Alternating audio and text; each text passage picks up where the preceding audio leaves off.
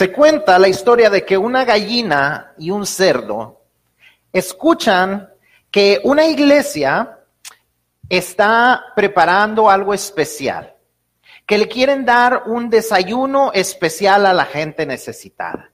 Y entonces se ponen a pensar el cerdo y la gallina, ¿qué van a hacer? ¿Cómo ellos van a ayudar? Se ponen y ponen, están pensando y pensando y de repente la gallina dice, ya sé, se les vamos a dar huevos con tocino.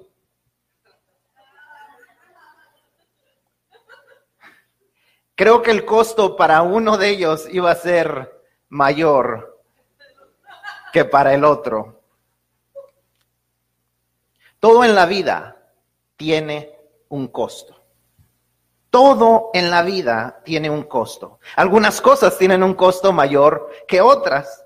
La ropa que usamos, la comida que comemos, la casa en la que vivimos, el auto que manejamos, los electrónicos con los que nos entretenemos, la herramienta con la que trabajamos, todo tiene un costo. Todas las cosas que valoramos en nuestra vida tienen un costo. Las cosas que deseamos tienen un costo monetario. Las relaciones personales que valoramos tienen un costo de nuestro esfuerzo y de nuestro tiempo. Todo tiene un costo. Nuestra fe en Cristo tiene un costo. Aunque la gracia de Dios para con nosotros es gratis, nuestra fe en Él tiene un costo grande para nosotros. La salvación que Cristo nos ofrece, la salvación que Dios nos ofrece por medio de Jesucristo, por medio de su sacrificio en la cruz, por medio de su resurrección, es gratis, no porque no tenga valor, sino porque nosotros no podíamos comprarla por nosotros mismos, así es que Él pagó el precio. Pero todo tiene un costo y nuestra fe, nuestra decisión de seguir a Cristo, nuestra decisión de creer, de creerle a Dios, tiene un costo para nosotros. Hay un gran precio que nosotros tenemos que pagar por ser seguidores de Él. Es un precio que los creyentes de la iglesia temprana tuvimos que estar, tuvieron perdón, que estar dispuestos a pagar, no solamente para triunfar en su fe como individuos, sino para que esa fe que se les había sido entregada y confiada a ellos pudiera propagarse por todo el mundo y por todos los tiempos, hasta llegar hasta este continente y hasta nuestra edad y poder nosotros escuchar ese mensaje de fe. Hubo un costo que ellos tuvieron que estar dispuestos a pagar. La semana pasada empezamos a hablar de cómo nosotros vamos a estar aprendiendo eh, lecciones vitales de parte de la iglesia temprana que siguen usándose en la iglesia de hoy. Y eso es lo que vamos a estar hablando hoy. Que toda fe tiene un costo. El compromiso a pagar el costo de la fe que ellos tuvieron aseguró que esa fe llegara hasta nosotros hoy en día. Es gracias a Dios primeramente que podemos ser salvos, pero también gracias a la disposición de estos primeros creyentes que las enseñanzas de Cristo pudieron darse a conocer por todo el mundo, conocido en ese tiempo y por conocerse en el futuro. Ellos tuvieron que estar dispuestos a pagar el precio. Y ese es el mismo costo que nosotros debemos estar dispuestos a pagar si deseamos ser obedientes a Dios para ser mensajeros y compartir el Evangelio, no solo aquí y ahora, sino hasta lo último de la tierra y para las generaciones por venir.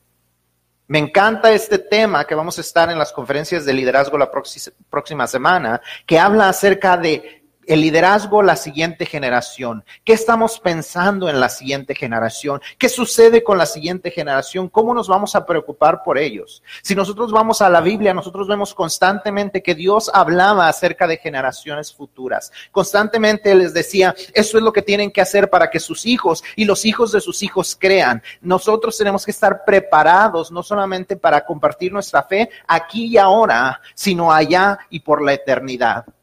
Tenemos que estar listos y dispuestos y para eso hay un costo. Nuestra salvación es gratis, pero nuestra fe tiene un costo que debemos estar dispuestos a pagar. Si hay alguien que entendía el costo de la fe entre los creyentes de la iglesia temprano, temprana, perdón, fue Esteban.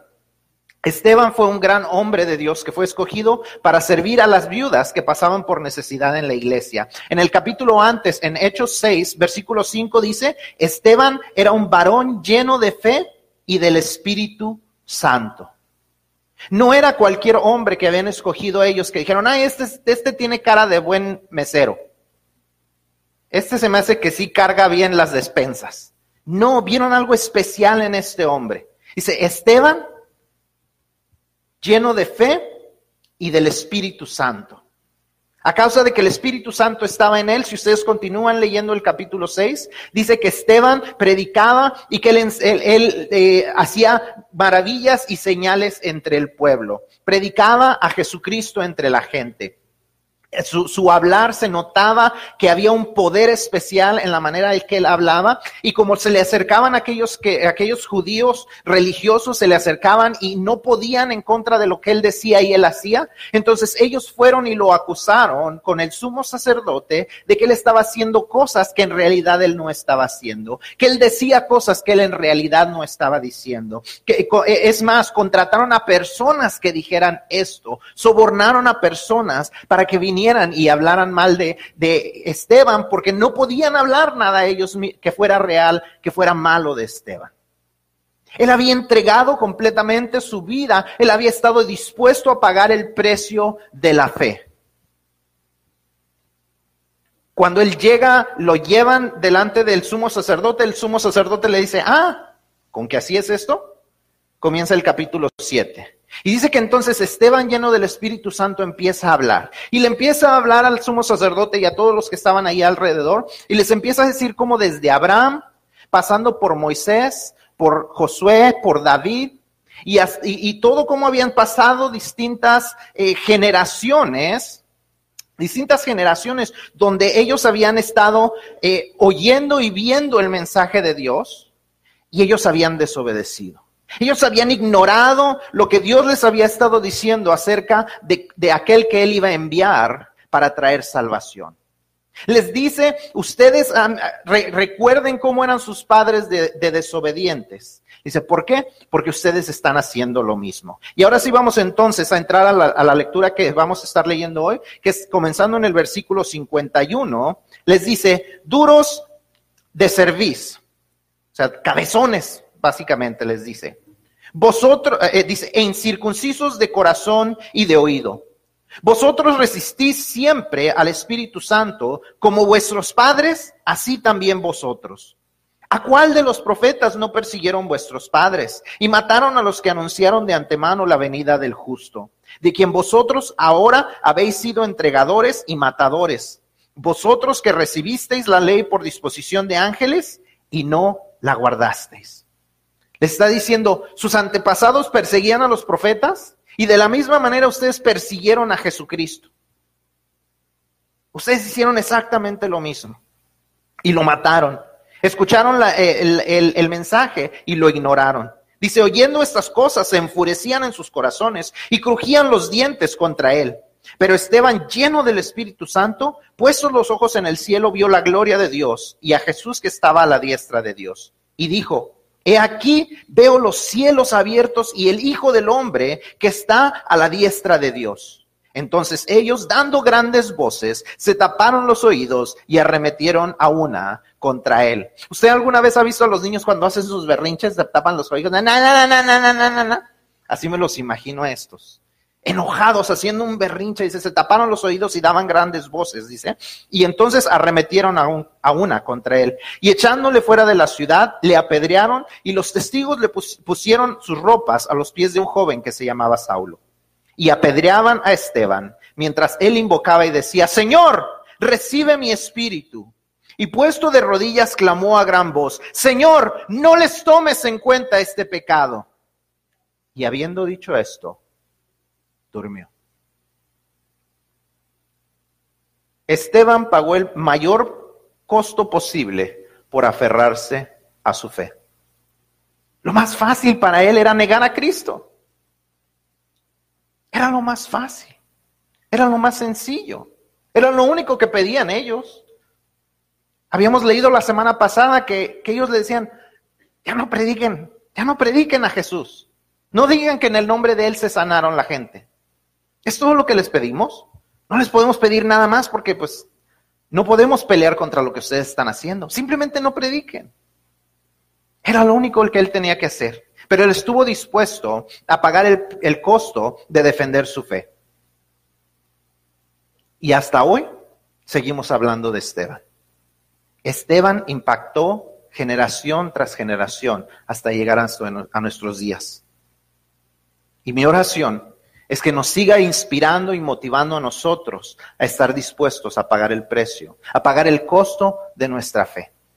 Que nosotros estemos dispuestos a pagar el mismo costo que Él estuvo dispuesto a pagar. Y eso es lo que vamos a estar estudiando, porque no solamente es estar dispuestos a morir por Jesús.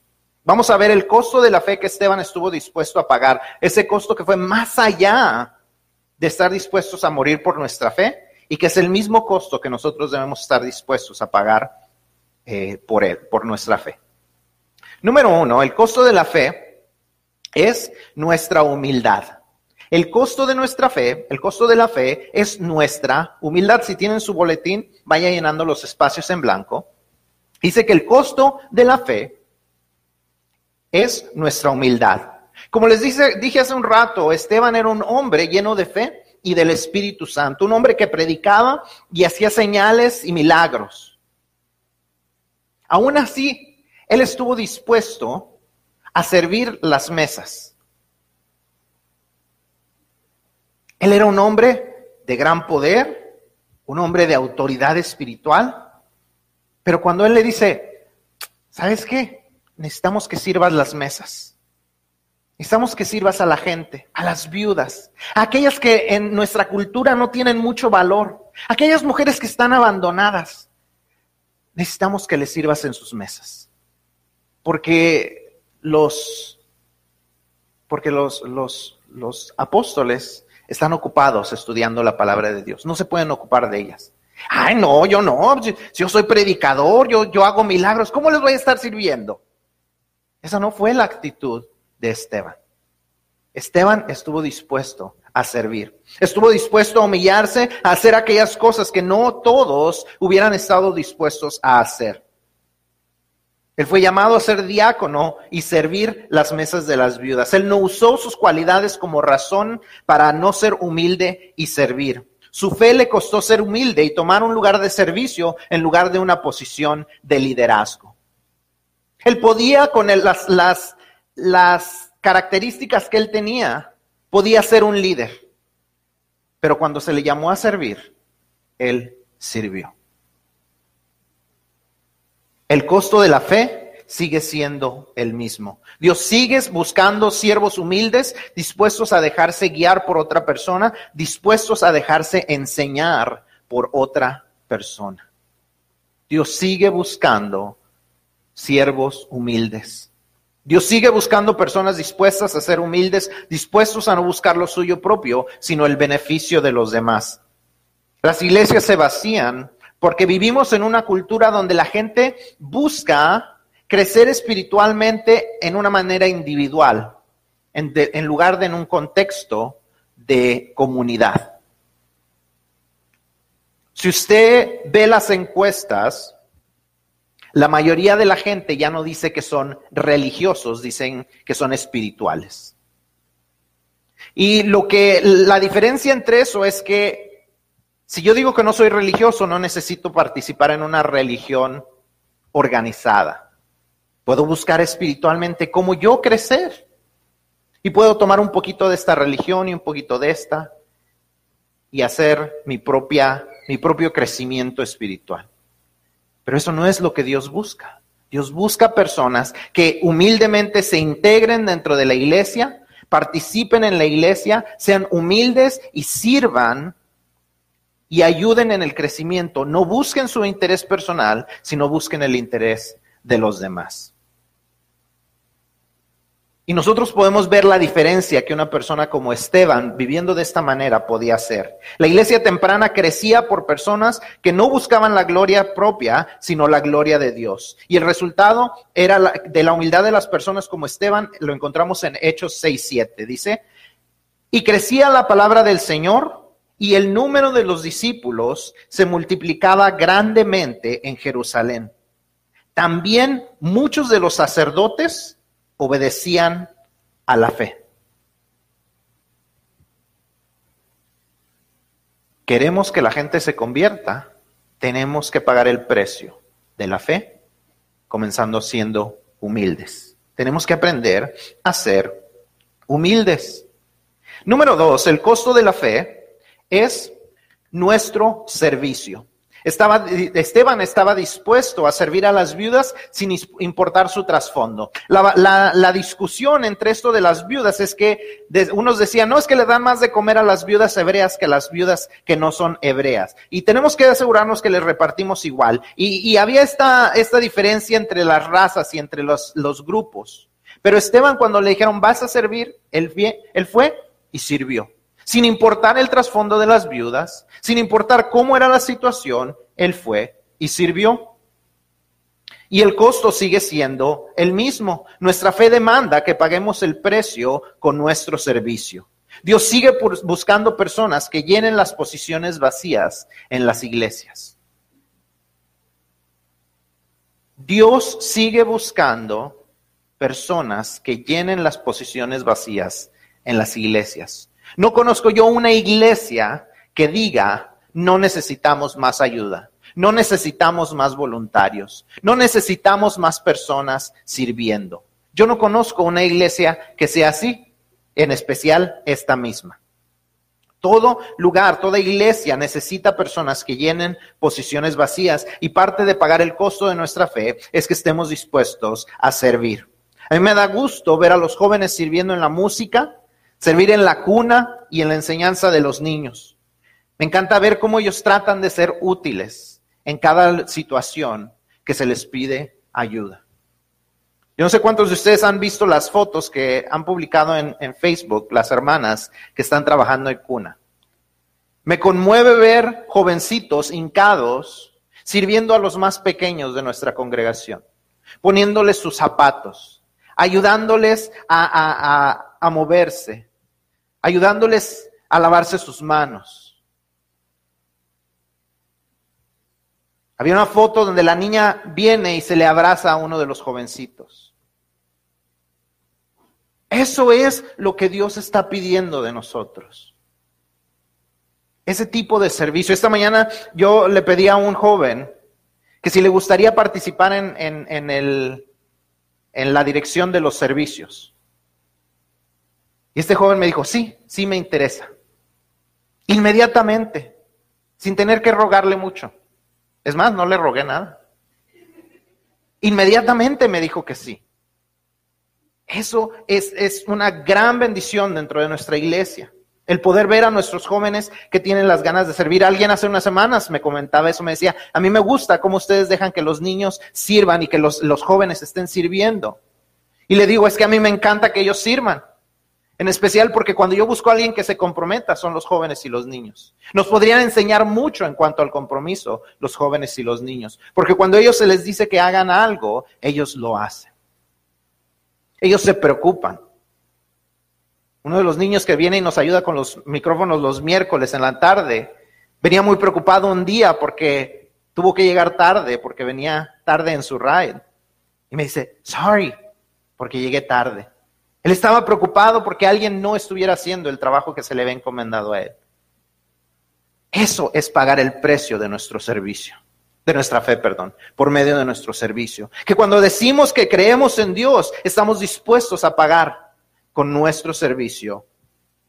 La gente es impactada cuando ve personas que están dispuestas a servir a causa de su fe.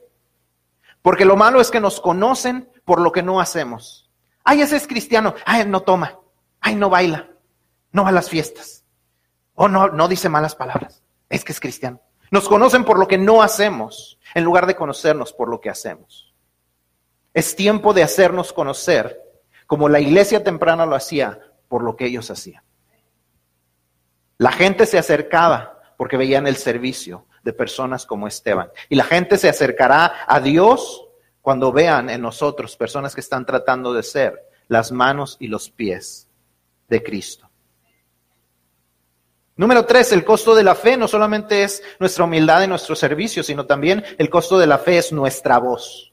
Esteban pagó el costo de su, de su fe con su voz. Al igual que con Pedro y Juan, nadie podía discutir en contra de lo que Esteban hablaba porque podían ver el poder de Dios manifestarse en él. Su voz, su manera de hablar estaba comprometida con el mensaje de Dios. No hablaba lo que él quería, hablaba lo que Dios le enseñaba. De igual manera, el costo de nuestra fe es nuestra voz. Lo que sale de nuestra boca debe de ser un mensaje de esperanza, no un mensaje de envidia o de descontento, no un mensaje de queja o de burla, no un mensaje de chisme o de amargura, un mensaje de esperanza de parte de Dios, un mensaje de un Dios que ama a las personas y que quiere transformar sus vidas. ¿Qué mensaje está saliendo de tu boca? ¿Qué está saliendo de tu boca? Cuando te contactas con la gente, cuando conoces a alguien nuevo, cuando platicas con tus amistades, ¿qué mensaje está saliendo de tu boca? ¿Qué palabras salen de tu boca? Ya no es mi voz, es la voz de Dios. ¿Está tu voz siendo la voz de Dios o estás dejando que tu voz aleje a las personas de Dios? De tu boca solo puede, perdón, de tu boca solo puede salir lo que abunda en tu corazón. ¿Qué está abundando en tu corazón? El costo de nuestra fe es nuestra voz, que ya no hablo yo, sino Cristo habla por medio de mí. Nuestra fe demanda que nuestra voz sea usada para el mensaje de Dios, no para los narcocorridos o las canciones con obscenidades. ¿A quién has hecho merecedor de tu voz? ¿Es Dios el merecedor de tu voz o es tu cantante favorito el merecedor de tu voz? ¿Qué es lo que sale de tu boca? Who are you giving your voice to? Is God worthy of your voice? Or is Machine Gun Kelly worthy of your voice? What's coming out of your voice? What's coming out of your mouth? It is important that you understand. It is important that if your faith is in Christ, He is getting your voice. El precio, el costo de nuestra fe es nuestra voz. Ya no es mi voz, es la voz de Dios. Ya no es mi mensaje, es el mensaje de Dios. Ya no es hablar para mi beneficio, es hablar para glorificarlo a Él. Ya no es hablar lo que a mí me agrada, es hablar lo que le agrada a Él. Número cuatro. Yo sé que cuando ustedes vieron cinco puntos dijeron, no, esto va para largo, no se preocupen. Número cuatro, el costo de la fe es nuestra comodidad. El costo de la fe es nuestra comodidad. Esteban estuvo dispuesto a pagar el costo de la fe dejando a un lado su comodidad. Él estuvo dispuesto a dar su libertad a cambio de su fe. Fue arrestado y maltratado y aún así no negó su fe. Él estuvo dispuesto a decir la verdad del Evangelio aún ante aquellos que lo odiaban. ¿Qué te está mandando Dios a hacer que te saca de tu comodidad? ¿Qué te está mandando Dios a hacer? Que te está sacando de tu zona de confort. Un área muy incómoda para muchos es dar los diezmos.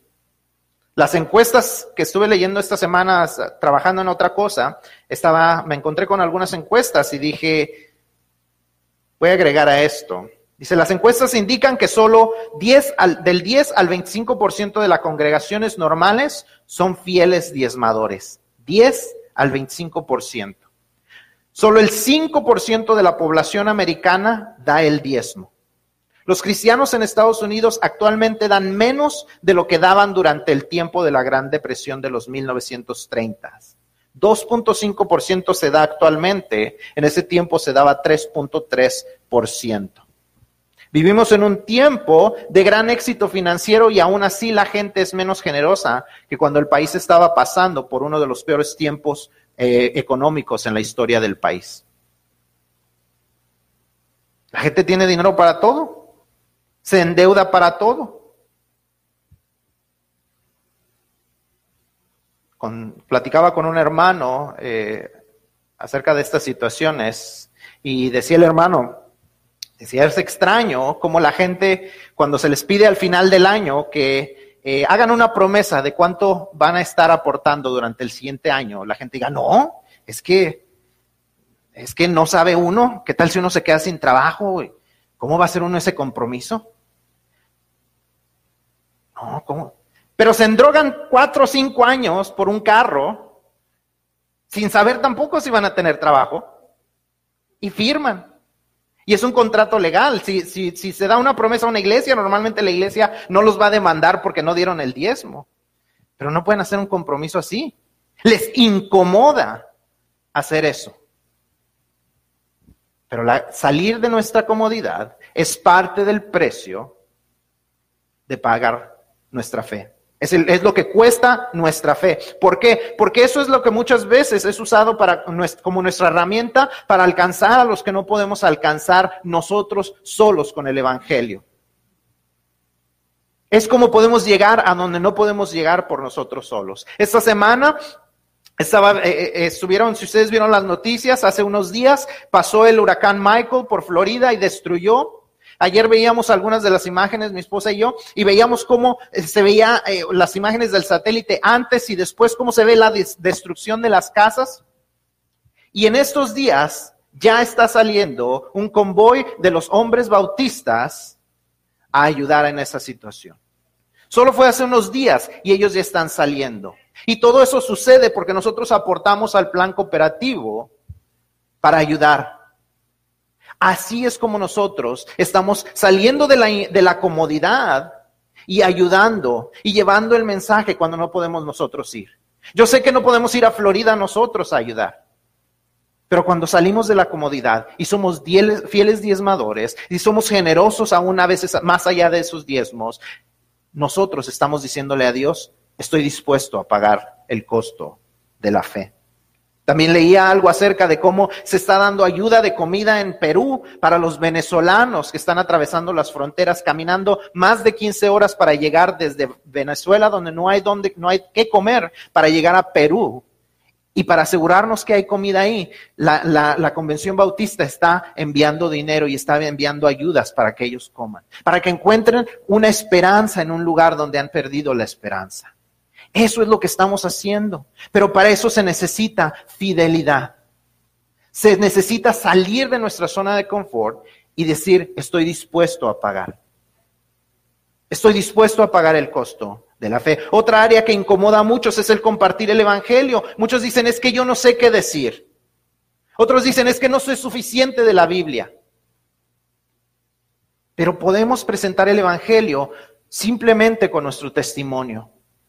No conoce la Biblia, está bien.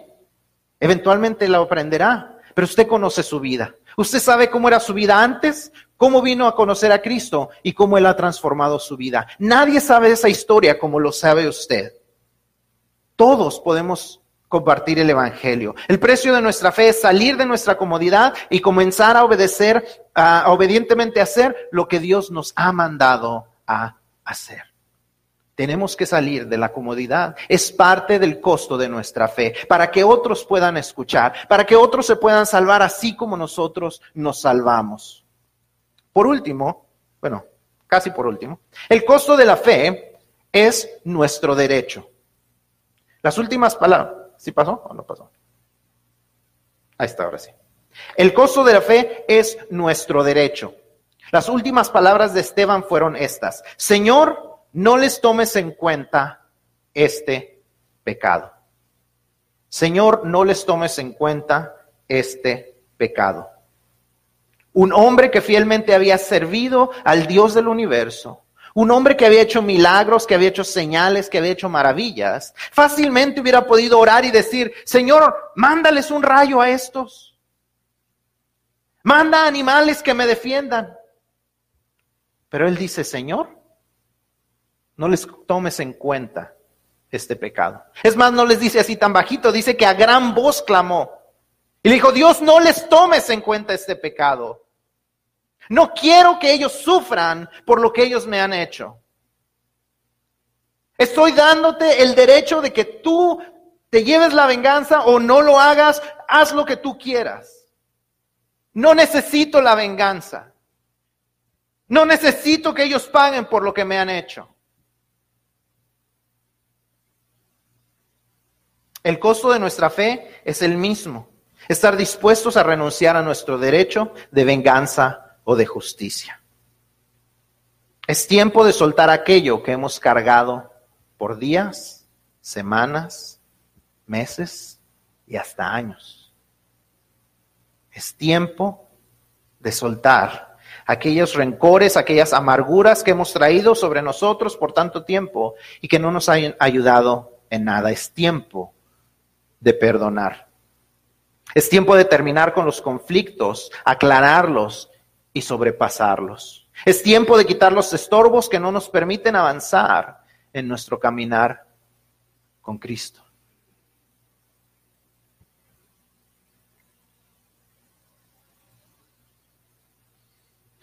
Esta mañana uh, he tenido una gran carga en mi corazón. Todo el servicio he tenido una gran carga en mi, corazón porque siento que eso que escribí hace un par de días es, es una realidad. Yo escribí esto, dice, no sé quién aquí en la iglesia, pero sé que más de una persona necesita oír esto. Si tu fe es verdadera, es tiempo de que renuncies a tu derecho y dejes esa situación que has estado cargando por mucho tiempo y que solo te ha traído sufrimiento porque sigues reviviéndola constantemente.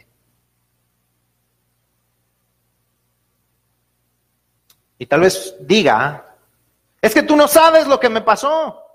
Es que tú no sabes lo que me hicieron. Y eso es verdad. Yo no lo sé. Pero Dios sí lo sabe. Y a Dios le hicieron peor. A Dios le mataron a su hijo.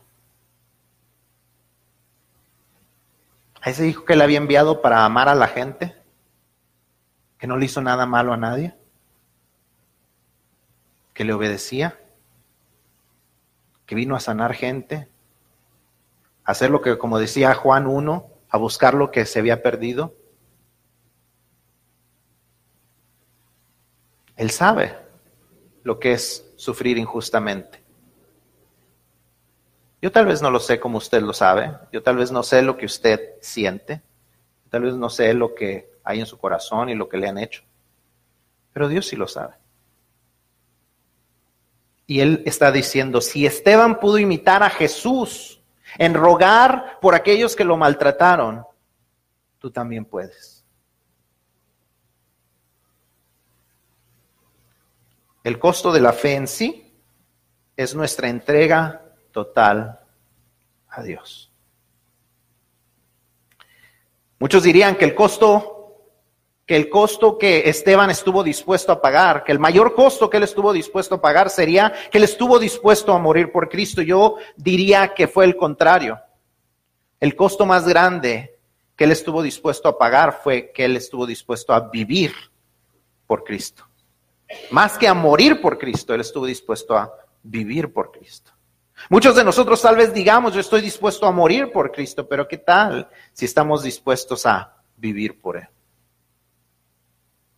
Si bien es cierto que vivimos en un país donde no tenemos que preocuparnos por el gran peligro de perder nuestra vida a causa del Evangelio, como en Corea del Norte, Pakistán, Nigeria y aún México y Colombia, que se han convertido en lugares donde la gente está muriendo por su fe, una fuerte fe en Dios demanda que Él sea nuestra razón de vivir y que todas nuestras decisiones y todos nuestros recursos sean usados para glorificarle a Él que aprendamos que el 100% de nuestro tesoro, no solamente el 10, sino el 100% es para glorificarlo a Él y cómo lo gastamos tiene mucho que ver con nuestra fe. Que todo nuestro tiempo en todas nuestras actividades sea usado para, para, glorificarlo a Él y que todos nuestros talentos los usemos como para Él y no para los hombres. No solamente nuestros talentos y nuestros dones en la iglesia, sino nuestros, nuestros talentos diariamente en nuestros trabajos y en nuestras escuelas, que todo sea usado como para Él y no para los hombres. Dios mandó a su Hijo a dar su vida para darnos salvación y vida eterna y espera que nosotros en respuesta hagamos lo mismo, que demos nuestra vida por Él, que estemos dispuestos a vivir por Él por llevar a cabo, por llevar el mensaje de salvación y vida eterna a los que están a nuestro alrededor. No se trata ya de mis deseos, sino de los deseos de Dios. No se trata ya de mis logros, sino de lo que Dios quiere lograr a través de mí. Recuerdo que cuando yo era joven, o sea, no hace mucho, uh, comencé a ir a los eh, campamentos de jóvenes con jóvenes americanos, porque la iglesia donde yo crecí era una iglesia pequeñita que era una misión, y entonces no, no, no íbamos solos a los campamentos, nos pegábamos con los hermanos americanos. Y me acuerdo que pues todo era en inglés y yo en ese tiempo no sabía así como que muchísimo inglés, este todavía, pero me acuerdo, no me acuerdo de muchos de los cantos que cantábamos, pero hay un canto que yo me acuerdo y que no se me ha olvidado en más de 20 años. Que decía de esta manera, decía, no longer mine, but yours. No longer me, but you. All that I am, all that I have, I give it gladly. Decía, ya no es mío, sino tuyo. Ya no soy yo, sino tú. Todo lo que tengo, todo lo que soy, te lo doy alegremente. Nunca se me ha olvidado ese canto. Yo creo que fue de los primeros cantos en inglés que me aprendí. Canto tan sencillo, pero tan difícil de vivir también. Ya no es mío, sino tuyo. Ya no soy yo, sino tú. Todo lo que tengo, todo lo que soy, te lo doy alegremente. ¿Cuántos estamos dispuestos a vivir nuestra vida así? ¿Cuántos estamos dispuestos a entregar nuestra vida completamente a Dios como lo hizo Esteban? ¿Cuántos estamos dispuestos a dar, a, dar, nuestra humildad, nuestro servicio, nuestra voz, nuestra comodidad y nuestro derecho como pago por el costo de nuestra fe? Esteban fue uno de cientos o de miles que dieron su vida para que el mensaje de Dios se llevara hasta lo último de la tierra. Si queremos que ese mensaje se siga llevando, ahora nos toca a nosotros entregarlo todo ante Dios y pagar el costo de nuestra fe. Nos toca pagar a nosotros el costo de nuestra fe para que otros escuchen también. Toda fe, toda fe tiene un precio. Ya vimos el costo de la fe por creer en Dios. Pero no creer en Dios también tiene un precio. Para no creer en Dios también se necesita una fe. Una fe, o sea, el creer en algo requiere fe, en especial algo que no podemos completamente asegurar, requiere fe. No creer que Dios existe requiere fe y esa fe tiene un costo también. Porque si están equivocados aquellos que, no, que dicen que no existe Dios y Dios existe y lo han rechazado el costo de su fe, será que terminarán en un lugar de castigo eterno. Pero el hecho de que estén aquí, el hecho de que escuchen este mensaje, el hecho de que estén en este lugar, en este momento, quiere decir que Dios ha estado buscando ese corazón. Así que si hay alguien en este momento que todavía no le entrega su corazón a Cristo, que ha estado rechazando, que ha estado, que ha estado decidiendo que no es el tiempo, este es el tiempo.